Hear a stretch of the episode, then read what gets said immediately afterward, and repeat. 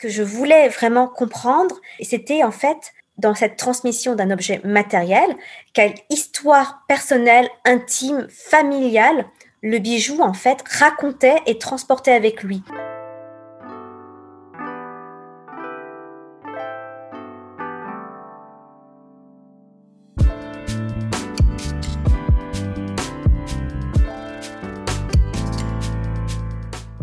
Sur Qu'est-ce que la mode, le podcast qui vous invite dans de multiples discussions autour de cette unique question Qu'est-ce que la mode?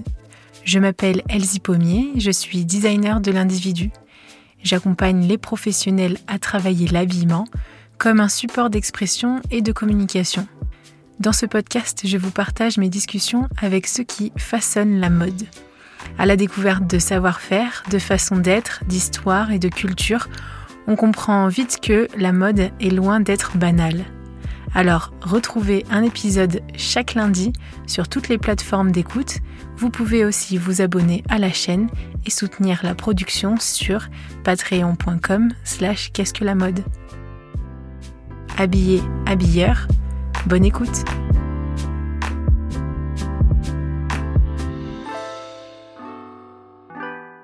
Bonjour à chacune, bonjour à chacun. Bonjour Catherine. Bonjour Elsie. Eh bien, bienvenue. Merci de ta présence euh, sur Qu'est-ce que la mode J'ai hâte de notre conversation parce que on a beaucoup conversé et puis tu, m'as fait découvrir euh, une facette que, je ne connaissais pas jusque-là. Et euh, tu nous donnes le privilège d'en parler sur Qu'est-ce que la mode Et donc, pour t'introduire, on parle beaucoup en ce moment de, la Chine. ce sont des actualités qu'on a qui sont difficiles à comprendre et, dures à entendre euh, parfois. Mais et si on s'éloignait de, tout ça? Et si on remontait dans l'histoire, dans l'histoire de ce pays? C'est pour ça que je me suis dit, je vais inviter Catherine O, qui est anthropologue, pour découvrir justement une facette de l'histoire de la mode en Chine. Donc Catherine, est-ce que tu peux te présenter plus amplement? Oui, alors merci Elsie pour, ta, pour ton invitation, pour euh, cet espace de, de, parole que tu me laisses. Donc je suis anthropologue. Donc ce métier d'anthropologue, je le divise en deux parties. J'ai une partie en fait d'anthropologie appliquée. Donc c'est une partie pour, lesquelles, pour laquelle je travaille en fait pour le secteur de la mode, du luxe, de la beauté, euh, dans lequel je fais, je réalise des études d'inspiration anthropologique dans, des, dans un but de prospective, d'études stratégiques, d'études de consommation, d'études de marché. Donc le but, c'est de décrypter les tendances, les évolutions de ces secteurs, de comprendre en fait les mécanismes euh, sociaux, sociétaux derrière, de comprendre la consommation, les marchés.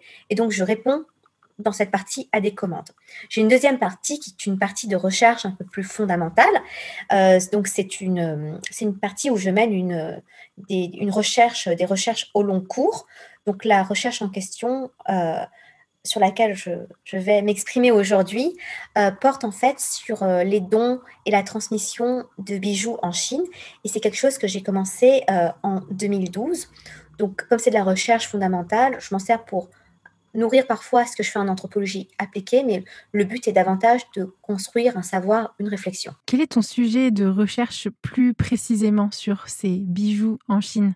Plus précisément, mon sujet de recherche sur ces bijoux en Chine, en fait, c'est donc déjà c'est sur la Chine contemporaine, même si je me sers de l'histoire pour éclairer le contemporain. Donc, je travaille sur euh, le don, l'achat, la transmission de, bijoux en Chine dans les élites urbaines, les classes moyennes supérieures de Pékin et de Shanghai, lors d'événements liés au mariage, aux fiançailles ou aux rituels amoureux. Donc, c'est une commande qui m'a été. C'est un travail, en fait, qui, qui, a débuté avec un financement de trois ans du groupe Richemont en 2012. Donc le but était de répondre à leurs questions. Qu'est-ce que les gens s'offrent quand ils s'aiment? Qu'est-ce qu'ils s'offrent quand ils se marient? Qu'est-ce que la famille offre aux, couples qui se marient Et puis en fait, euh, j'expliquerai pourquoi après. C'est une recherche que j'ai poursuivie au-delà de, ce financement parce que euh, elle éclairait une partie de l'histoire de la Chine, une partie de ce qui se passe aujourd'hui en Chine. Elle apportait quelque chose que je trouvais nouveau, intéressant dans l'éclairage en fait. Cette recherche t'a amené à avoir une méthodologie euh, spécifique, une méthodologie que tu nommes réflexive. Qu'est-ce que ça veut dire? J'ai adopté cette méthodologie que j'appelle enfin, qui s'appelle réflexif, qui est un, courant méthodologique en anthropologie qui s'appelle réflexif, parce qu'en fait, euh, mon prisme dans cette recherche, c'était l'intime.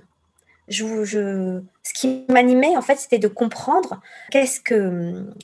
Ce qui m'animait, en fait, c'était de comprendre qu'est-ce que, qu'est-ce que véhiculait, qu'est-ce que transportait l'acte de donner ou de transmettre un bijou. Et ce que je voulais vraiment comprendre, c'était en fait dans cette transmission d'un objet matériel, quelle histoire personnelle, intime, familiale le bijou en fait racontait et transportait avec lui. Donc ce qui m'intéressait, c'était l'intime. Or, l'intime, c'est ce qui est dans l'autre, c'est ce qui est inaccessible, c'est ce qu'il garde pour lui. Euh, et c'est ce qui m'a poussé en fait à adopter cette démarche d'anthropologie réflexive. Alors, ce qu'on nomme l'anthropologie réflexive, en euh, ce qu'on nomme l'anthropologie réflexive, en fait, c'est un certain positionnement du chercheur par rapport à son objet de recherche. C'est en fait sortir du postulat qu'il y a d'un côté le chercheur, le scientifique, celui qui a le savoir, celui qui sait, celui qui observe de loin, à distance, avec objectivité, l'autre, les autres. Je pense que ça fonctionne dans des domaines comme la chimie, les mathématiques, mais là, on est dans des sciences humaines. Donc, l'anthropologie réflexive, elle s'intéresse à la rencontre. Elle part du principe que la recherche s'élabore à partir d'une rencontre entre une personne, le chercheur qui, qui est là pour comprendre, chercher, poser des questions, et de l'autre côté, en fait, les gens qui, les gens qui acceptent d'intégrer ce chercheur dans, dans, dans, dans, le groupe qui accepte de répondre à ces questions, qui accepte de jouer le jeu de la recherche. Donc en fait, l'anthropologie réflexive, elle questionne cette rencontre, elle questionne en fait ce que chaque partie attend, ce que chaque partie projette, elle questionne les émotions, les sentiments, les situations nées de cette rencontre. Tu n'es pas dans un laboratoire aseptisé justement, loin des émotions, de, loin des, histoires et du vécu. C'est ça en fait. Non, on est vraiment, on est dans, le terrain, on est sur le terrain, on vit avec les gens, on vit dans le pays. Et je dirais que dans l'anthropologie réflexive, bah, il n'y a plus de barrière entre l'humain et le chercheur. On questionne en fait ce qu'on ressent et ce qui se produit de, ce qui se produit en fait, ce qui se produit dans la recherche, ce qui se produit sur le terrain. Si on revient à ton sujet de, recherche, pourquoi on, s'offre un, bijou Qu'as-tu euh, découvert? Alors, c'est une grande question et pour y répondre, il faut comprendre un peu l'histoire. Il faut comprendre un peu le XXe siècle. Il y a en fait en Chine un avant et un après Mao. Ça, c'est ce qu'il y a à comprendre en premier ce qu'il faut garder aussi en tête, c'est que durant tout le XXe siècle, la Chine a subi des bouleversements politiques et sociaux absolument gigantesques. Juste en 1912, la Chine était, la un empire. De 1912 à 1949, en, 1912, il y a eu une révolution menée par un parti politique qui s'appelle le Kuomintang. La Chine a été une république nationaliste menée par ce parti qui s'appelle le Kuomintang. Et elle aspirait à ce moment-là à des idéaux de, démocratie, mais il y avait beaucoup de corruption au sein de, ce parti-là et une, incapacité totale à assurer la paix, la stabilité dans le pays. Et ce, pays, ce, parti pardon, a été renversé par Mao Zedong en 1949 avec le Parti communiste. Et donc, à, partir de 1949, la Chine est communiste et jusqu'à à peu près la mort de Mao, autour de 76-78, il y a en fait, la, Chine est marquée par le maoïsme. Donc je situe ça parce que ça permet de comprendre le bijou. Le bijou, en fait, il va évoluer dans chacune de ces périodes politiques. Quand j'ai commencé ma recherche, j'ai fait un peu ce que tout anthropologue fait. Je me suis intéressée au passé de la Chine, ce que la Chine produisait comme bijoux dans le temps. Donc, j'ai fouillé les livres, les, catalogues, les, expositions. Et la plupart des choses que je découvrais, en fait, portaient soit sur la période impériale, majoritairement même sur la période impériale, et un peu sur la période de 1912 à 49, avant Mao, donc la partie républicaine nationaliste. En fouillant dans ces catalogues, en fouillant dans l'histoire, euh, je m'intéressais un peu plus particulièrement aux bijoux de mariage, vu que c'était mon sujet, vu que c'était ce qu'on m'a commandé. Et je cherchais des bijoux amoureux, il n'y en avait pas vraiment. Donc je m'interrogeais sur ce bijou de mariage. Et donc en fait, le bijou à ce moment-là, l'offrir, le recevoir, ça marquait le, changement de statut pour les hommes comme pour les femmes. Donc pour les hommes, ça marquait euh, le changement de statut au sein de la société. Ça marquait en fait euh, euh, l'élévation dans la hiérarchie. On donnait des bijoux pour cette raison, la réussite aux examens impériaux, aux concours impériaux. Donc ça marquait la réussite des hommes et ça plaçait les hommes dans la hiérarchie sociale et à l'intérieur de l'élite de cette hiérarchie sociale, ça permettait de positionner le rang des hommes. Pour les femmes, c'était très différent parce que la société était divisée, sexuellement divisée. Pour les femmes, en fait, les bijoux traduisaient aussi un changement de statut. Ils marquaient en fait le passage de fille d'un père, fille d'une famille, au statut fille à marier, fiancée, au statut femme mariée, épouse et au statut de mère. La femme était dans la Chine traditionnelle, dans la Chine impériale, régie par ces rôles. Et du coup, les bijoux qui étaient absolument fabuleux, c'était principalement des épingles, c'était très différent des bijoux qu'on a aujourd'hui, enfin qu'on a aujourd'hui en Chine, et c'était très différent des bijoux qu'on connaît ici en Occident aussi. Les bijoux qui exprimaient chez ces femmes ce changement de statut, ce passage de, de fille à fiancée, à épouse, à mère, c'était principalement des épingles à cheveux. À cheveux. Donc, beaucoup de fleurs qui exprimaient ces passages, beaucoup de, couples d'animaux, de papillons, d'oiseaux, de canards, de poissons, qui exprimaient en fait le statut de femme mariée, qui exprimaient une forme d'harmonie conjugale, beaucoup de fruits aussi, les fruits qui renvoyaient à la fécondité. Donc, ces bijoux-là, ils étaient donnés au moment des fiançailles, au moment du mariage, au moment de l'enfantement, absolument pas comme dans un but amoureux, absolument pas dans un but sentimental. Ils étaient là pour marquer en fait des passages de la vie. Et dans le cadre du mariage, ils étaient là pour sceller un pacte entre deux familles, entre la famille de la fille à marier qui donnait cette famille, qui donnait pardon cette fille à une autre famille, et la famille du, du fils qu'on marie, qui récupérait cette jeune femme et qui l'incorporait dans sa lignée pour qu'elle enfante, qu'elle fasse perpétuer cette lignée. On est très loin des symboliques amoureuses, on est très loin des symboliques qu'on connaît ici en Occident aujourd'hui. Et on est très loin de ce que connaît la Chine aujourd'hui. Donc moi, je suis partie avec tout ça.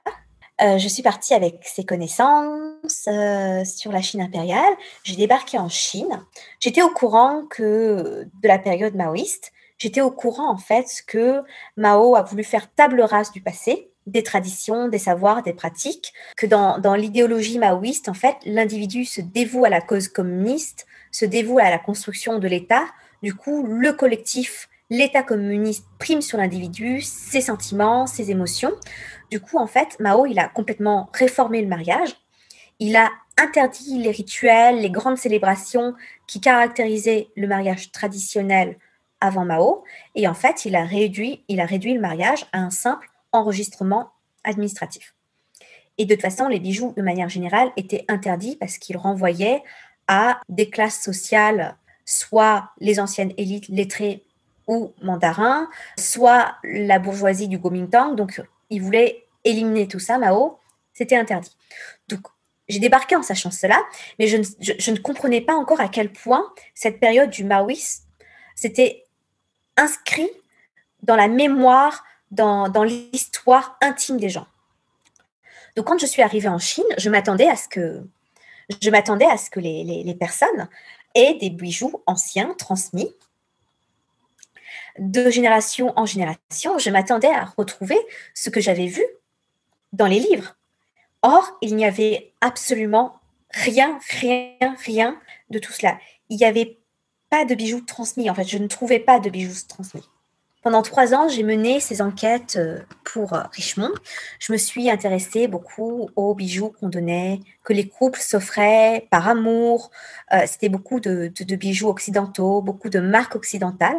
Donc, je me suis énormément intéressée à comment le couple avait évolué, comment le mariage avait évolué, comment les femmes avaient évolué, comment ce qu'elles attendaient en fait du mariage qu'elles attendaient de, ce mariage qui devait maintenant, aujourd'hui, en, sur la période contemporaine, qui devait en fait être un mariage. On voulait, tout le monde voulait un mariage d'amour. Donc je me suis intéressée à tout ça. J'ai enquêté sur tout ça pendant trois ans. J'ai décrit les nouveaux rituels de mariage qui mêlent énormément de rituels occidentaux à des reprises, à des revalorisations d'anciens de, d'anciens rituels chinois, mais qui, de manière générale, célèbrent l'union entre deux personnes. Et puis les trois ans de financement se sont terminés. Et en fait, à l'issue de ces trois ans, j'étais, je, dialoguais beaucoup avec une chercheuse qui s'appelle euh, Brigitte Battendier, enfin, qui est euh, ethnologue, anthropologue, sinologue euh, au CNRS, et qui m'a reçue dans son bureau à ce moment-là, à la fin de mes recherches, enfin, à la fin de ce, de ce financement. Et en fait, elle m'a dit quelque chose qui m'a beaucoup marqué. Elle m'a dit, écoutez Catherine, le financement se termine, vous pouvez clôturer, rédiger une thèse qui relate ce que vous avez fait pour Richemont sur le contemporain, sur les rituels amoureux, les rituels contemporains de dons, de bijoux. Mais je pense que vous, vous cherchez autre chose. Je pense que vous, vous avez autre chose dans votre sujet qui, est présent et vous n'avez pas encore tout à fait mis le doigt dessus. Et moi, je vous encourage à, à continuer. Et en fait, ce qu'elle m'a dit m'a marqué parce que, effectivement, en partant en Chine, je m'intéressais à la transmission. Mes recherches précédentes, qui étaient sur le Vietnam, euh, portaient sur la transmission de l'histoire familiale en situation d'exil, exil du Vietnam à la France. Donc j'avais vraiment ce prisme très fort de vouloir comprendre comment les gens racontaient, transmettaient l'histoire familiale. Or, j'avais bien compris que le bijou, au moment du mariage, était censé servir à cette transmission. Que, autrefois il se perpétuait de génération en génération et que à travers lui en fait on, se relie à ses ancêtres. Mais là tu l'as pas trouvé en fait. Enfin, tu as, étudié donc la, la, partie euh, de l'Empire, euh, République, et puis après tu t'es retrouvé dans la sphère contemporaine aujourd'hui. Et puis en fait, euh, tu as, vu qu'il y avait un, trou ou qu'est-ce qui s'est passé qui a fait que tu as, osé revenir et tu as osé re-questionner, continuer ta recherche plutôt? Ce qui s'est passé, c'est que j'ai entendu ce qu'elle m'a dit, parce que je, je, savais au fond de moi que je cherchais autre chose que du purement contemporain. Je cherchais autre chose qu'une étude de la consommation aujourd'hui en Chine. Et en fait, j'ai laissé passer du temps, j'ai pris du recul. Et c'est là vraiment que je me suis inscrite dans cette démarche d'anthropologie réflexive. C'est là que je me suis demandé, mais en fait, qu'est-ce que moi j'attends? Qu'est-ce que moi je projette et qu'est-ce que moi j'ai eu? Et en fait, je suis allée chercher, j'ai réécouté tous mes enregistrements, j'ai revu toutes mes notes et je suis allée chercher ce qui chez moi provoquait l'émotion. Ce qui chez moi m'avait, ce qui chez moi avait déclenché des, des émotions très fortes, ce qui m'avait bouleversée. Et en fait, ce qui déclenchait ces émotions-là, c'est des récits de transmission qui n'ont pas pu avoir lieu parce que le bijou n'a pas pu être transmis parce que une partie des bijoux en fait euh, ont disparu des familles en tout cas pendant Mao. Détruits ou cachés ou euh, il y a eu une génération qui, n'a pas qui n'a pas reçu voire même plusieurs générations du coup qui n'ont pas reçu euh, d'héritage ou qui n'ont pas reçu ces bijoux familiaux. Et donc quelle est l'histoire collective de, de ces bijoux? Qu'est-ce qu'est-ce qui s'est passé? Ces bijoux familiaux de l'époque impériale, ils ont connu plusieurs destins. Il y a une partie des familles très riches qui ont fui à Hong Kong et à Taïwan. Donc ces bijoux, ils existent aujourd'hui à Hong Kong et à Taïwan. Sauf que moi, mon terrain était sur Pékin à Shanghai, donc je, ne voyais pas ces bijoux-là. Euh, il y a une partie de ces bijoux euh, qui ont été détruits, surtout pendant la période de la révolution culturelle, par les gardes rouges de Mao. En fait, les gardes rouges de Mao, ce sont des jeunes, voire des très jeunes, des collégiens, des lycéens, des, étudiants en fait, dont les espoirs, euh, les idéaux communistes révolutionnaires ont été manipulés par Mao pour se débarrasser en fait des groupes qui, euh, qui le gênaient dans son projet politique. Donc en fait, ces gardes rouges avaient pour, pour but d'entrer chez les gens et de détruire dans les familles de l'ancienne aristocratie mandarines, dans les familles de la bourgeoisie du Kuomintang, dans les familles de propriétaires terriens. En fait, ces gardes rouges avaient, Mao leur a demandé de détruire tout ce qui était un signe, une trace matérielle en fait de l'époque impériale et de l'époque du Kuomintang. Donc on détruisait les livres, on détruisait les porcelaines, on détruisait les œuvres d'art et on détruisait aussi les bijoux. Donc il y a une partie de ces objets qui ont été détruits. Après les gardes rouges, ils n'ont pas, forcément tout détruit. Certains ont volé, certains ont volé et ont caché ces objets, euh, notamment ces bijoux qui aujourd'hui en fait ressurgissent sur une espèce de marché noir euh, des antiquités, où il y a beaucoup de contrefaçons, mais ces anciens bijoux ressurgissent, sont de nouveau vendus comme antiquités, et en fait, ils valent aujourd'hui une fortune. Et ce sont des choses qui ont été volées à des familles très riches de l'époque d'avant Mao. Et puis, et ça, c'est un peu les, les pépites d'or de ma recherche, il y a quelques familles qui ont réussi à sauver ce qu'ils avaient. Et, j'ai notamment en tête une histoire, je pense que c'était une des histoires les plus fortes que j'ai entendues sur mon terrain. En fait, c'était une jeune fille de 23-24 ans que j'avais en interview. Et en fait, elle avait un, bracelet de jade. Un bracelet, mais absolument splendide. Il faut savoir que les bracelets, il y a différentes qualités. Et celui-là, ça se voyait que c'était quelque chose de, vraiment de valeur. Donc je lui ai demandé, mais c'est très beau ce que tu as, et c'est peu commun pour une fille de ton âge de porter ça, parce que d'habitude, c'est des femmes plus âgées qui portent des bijoux chinois. Les filles de ton âge, elles aiment les marques occidentales. Donc pourquoi tu as ça au poignet? Et en fait, euh, j'ai senti que ça l'a ému. J'ai senti que ça, qu'il se passait quelque chose. Et cette conversation, elle avait lieu en anglais, dans un restaurant. C'était quelqu'un qui était anglophone. Et elle m'a dit, écoute, je te le raconte qu'à toi. Je ne peux pas le dire aux autres Chinois euh, et, heureusement qu'on parle en anglais, sinon je ne pourrais pas te le dire. Je, ne pourrais pas te le dire alors que les autres Chinois peuvent entendre. Euh, en fait, ce bracelet, c'est ma grand-mère qui me l'a donné. En fait, sa grand-mère, euh, qui à un moment est tombée malade, l'a appelé à son chevet avant de partir à l'hôpital et en fait lui a donné un coffre dans lequel il y avait plusieurs bijoux, dont ce bracelet. Et elle lui a dit, ben voilà, en fait, je te donne ça, parce que je vais peut-être mourir, parce que je vais à l'hôpital, et parce que toi, tu, as, tu vas bientôt avoir 18 ans, euh, tu vas bientôt quitter la maison pour faire ses études. Euh, ces bijoux, en fait, je les, ai, je les ai sauvés, je les ai gardés, je les ai enterrés. Et en fait, sa grand-mère appartenait à une famille de propriétaires terriens. Qui, donc, les propriétaires terriens, c'était une des classes noires persécutées par Mao. Et en fait, euh, elle a réussi en enterrant euh, quelque part ou euh, dans un, dans, dans, un endroit en fait qu'elle seule connaissait, elle a réussi à sauver en fait ce qu'elle avait de sa famille et elle a pu le donner à sa petite fille. Donc j'ai quelques petites histoires, quelques petites traces de, d'histoires de, de, de, ce genre qui sont en fait des, des, sortes de fantômes, de mémoires en fait de ces bijoux qui ont disparu.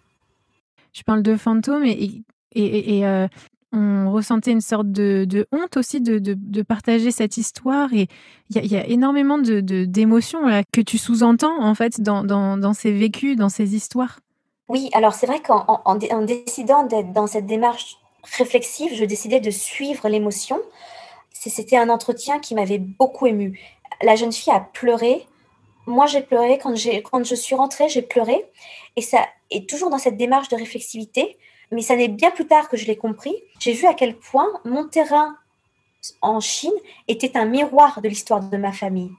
Parce que ma famille, au Vietnam, avait aussi vécu de façon très dramatique l'arrivée au pouvoir du Parti communiste et en fait un dépouillement de ses biens et de son histoire.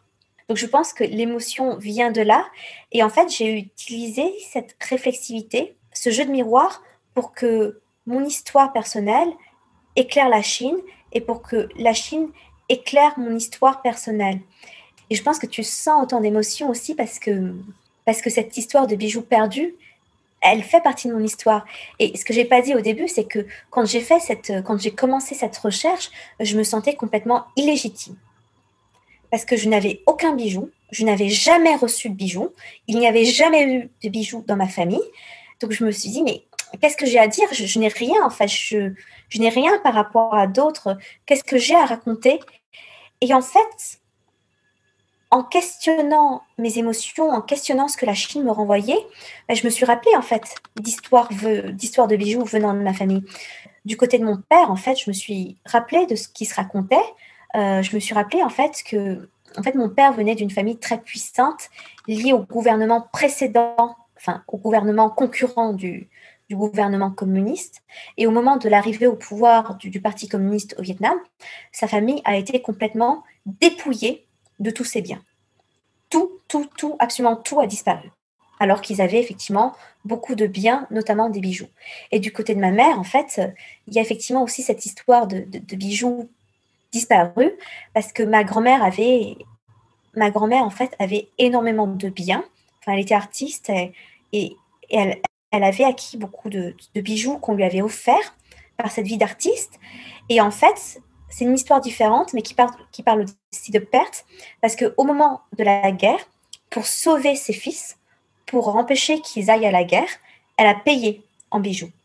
Pour sauver la maison familiale, pour que la famille puisse continuer à vivre, enfin dans la maison familiale, elle a payé en bijoux. Et puis au moment de la guerre, pour permettre à une partie de ses enfants de fuir en tant que boat people, elle a payé en bijoux. Donc tout ça a, disparu dans les affres de la guerre et tout ça a disparu euh, euh, sans disparaître complètement. Parce que comme on le voit avec l'histoire, euh, comme, comme je l'ai vu avec la Chine, il y a toujours une trace, un fantôme en fait, de ce qu'on a perdu qui demeure. Et c'est ça qui m'intéressait, c'est ça qui m'a vraiment passionnée.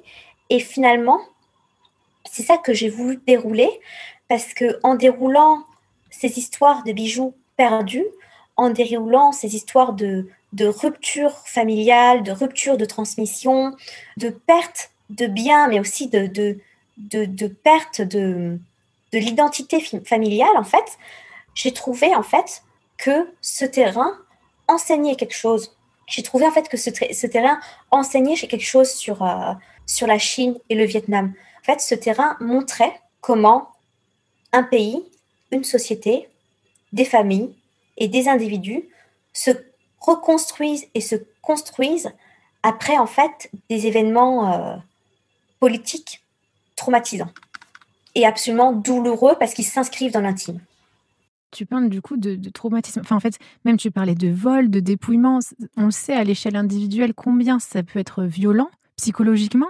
Mais là, tu parles en plus d'une échelle collective, d'une échelle à, l'échelle de famille, de, de, de population, de pays entiers, en fait. Tout à fait quelle lecture ça t'a donné sur euh, la Chine aujourd'hui et, et, son, et, son rapport à son histoire? Ce qui se passe en Chine est très intéressant. J'ai continué à retourner en Chine pour euh, d'autres employeurs, d'autres missions. Donc j'ai pu continuer à observer ce qui se passe en Chine par rapport à 2012, 2013, 2014, 2015. la Chine aujourd'hui, elle est dans une phase où elle regarde vers son passé. Elle regarde vers la splendeur de ce qu'a été la Chine impériale. Euh, et en fait, elle est vraiment dans une phase de son histoire où elle a besoin de sortir de l'humiliation. Et en fait, tous les bijoux anciens ressortent. Je te disais qu'ils étaient vendus euh, dans des marchés d'antiquité. Euh, certains sont patrimonialisés. La Chine, en fait, elle regarde vers son passé et elle est en train de se dire, bah oui, nous aussi, on a un patrimoine d'objets, de luxe, de mode, de produits de luxe, de produits d'un extrême raffinement. Et ce regard, en fait, sur ce qu'elle a produit dans le passé, lui permet de se, construire un sentiment de fierté nationale, un patriotisme, un sentiment d'orgueil. Et c'est absolument essentiel pour elle parce que ça a été un pays qui a été complètement humilié pendant plus d'un siècle. Ça a été un pays qui a été humilié pendant les guerres d'opium avec les pays européens et qui a perdu ces guerres. Ça a été un pays qui a été humilié parce que quand les Européens sont partis, ils sont partis euh, en volant énormément d'objets de valeur chinois. il y a le sac du palais d'été qui est très connu. ça a été un pays humilié parce que pendant Mao, le pays a touché le fond du fond. Les gens ont été d'une ont vécu dans une pauvreté, dans une misère extrême. Et puis quand Deng Xiaoping a ouvert les frontières à la fin des années 70, au début des années 80, quand les Occidentaux ont débarqué pour faire affaire, c'était humiliant pour la Chine parce que la Chine était considérée comme un pays sous-développé, un pays qui on devait apprendre des tas de choses, un pays qui était bon qu'à produire du made in China. Enfin, le made in China a encore une, cette image déplorable, alors que la Chine, dans son passé, a produit des choses d'une beauté et d'un raffinement fabuleux. Donc, je pense qu'elle a besoin de regarder vers, ce, vers cette gloire de l'époque impériale pour se reconstruire et pour sortir de l'humiliation. Par contre, je pense qu'elle n'est pas prête encore à regarder dans les périodes douloureuses. Je pense qu'en fait, les jeunes, les jeunes euh, qui composent les élites, qui composent la, classe moyenne, ils, ont, ils sont encore dans ce devoir de construction, de sortir le pays de l'humiliation, d'affirmer la puissance. Et donc, ils ne sont pas encore prêts, je crois, à regarder dans le passé, dans la partie de ce qui fait souffrir, dans la partie de ce qui a fait souffrir leurs parents, dans la partie de ce qui a fait souffrir leur, leur, famille, et qui pourtant est présente encore dans les discours quand on interroge sur l'histoire des familles. Là où ça éclaire ce qui se passe aujourd'hui, c'est que en psychologie, en psychanalyse, le trauma, quand on ne le regarde pas, quand on ne le comprend pas, quand on ne l'assimile pas, quand il reste encore du domaine du non-dit, du secret, du, de l'évitement, ben en fait, qu'est-ce qui se passe? On le reproduit de génération en génération.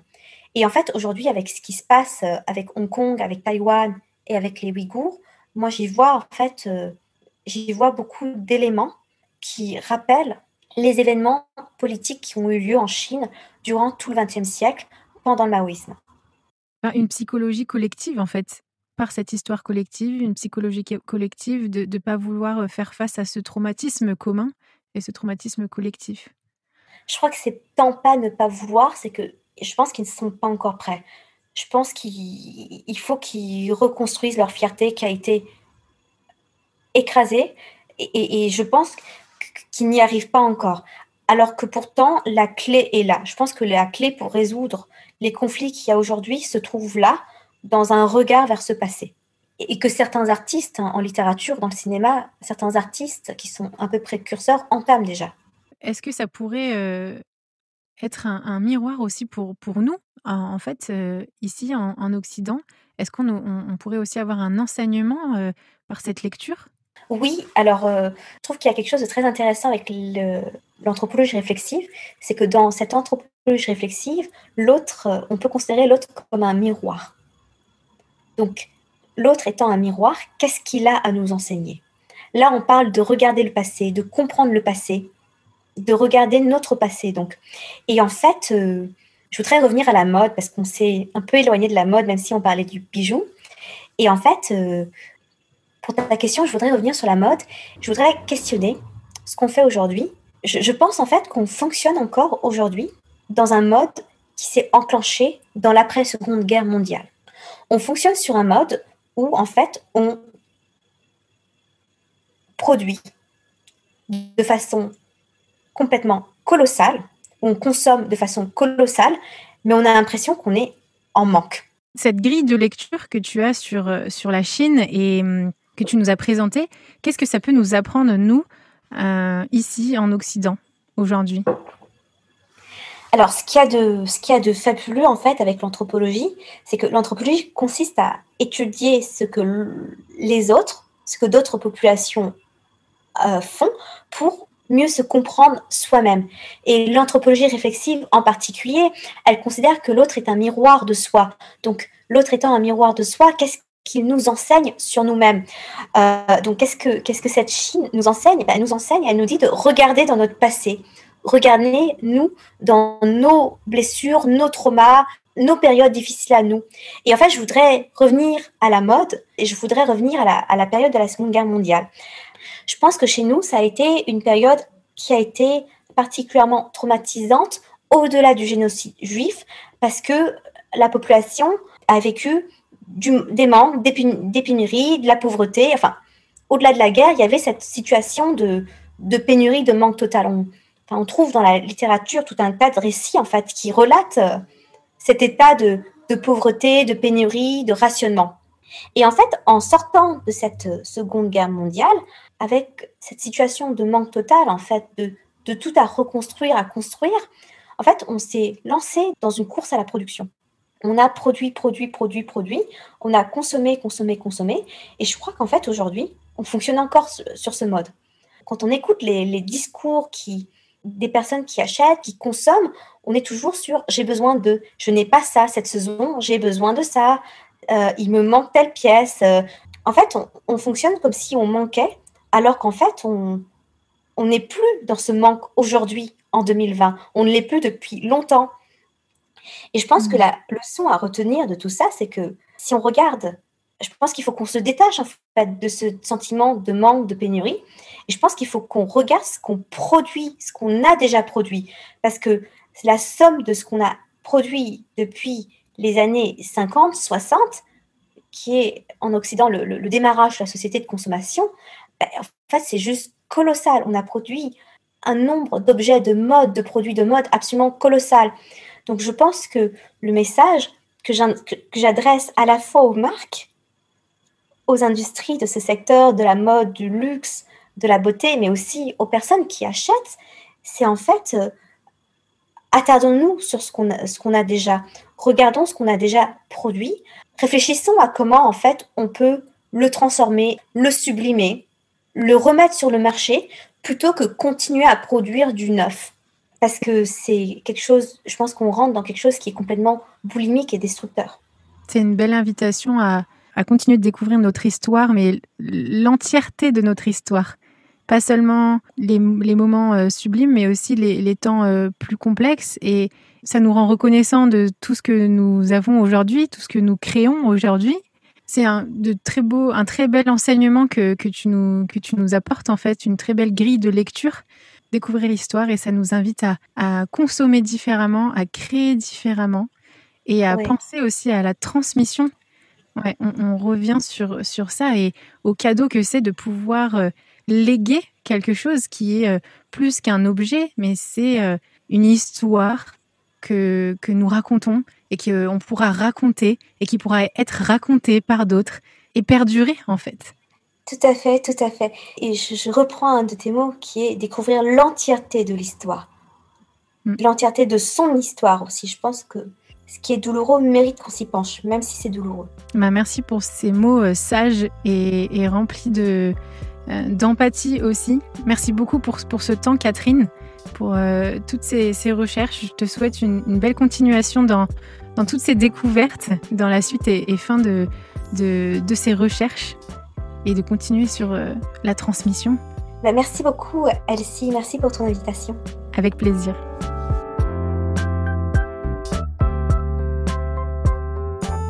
Si ce podcast vous plaît, parlez-en autour de vous et partagez votre avis signé de quelques étoiles sur Apple Podcast. Vous pouvez aussi soutenir Qu'est-ce que la mode sur patreon.com. Et oui, ça se fait pas tout seul, mais avec des contributions à partir de 2 euros, vous faites perdurer ce podcast et gagner en qualité de production. Je vous remercie en tout cas pour votre écoute, votre soutien, toutes ces discussions sur LinkedIn et Instagram. Toutes ces rencontres sont vraiment édifiantes. Encore merci et habillé, habilleur. À la semaine prochaine.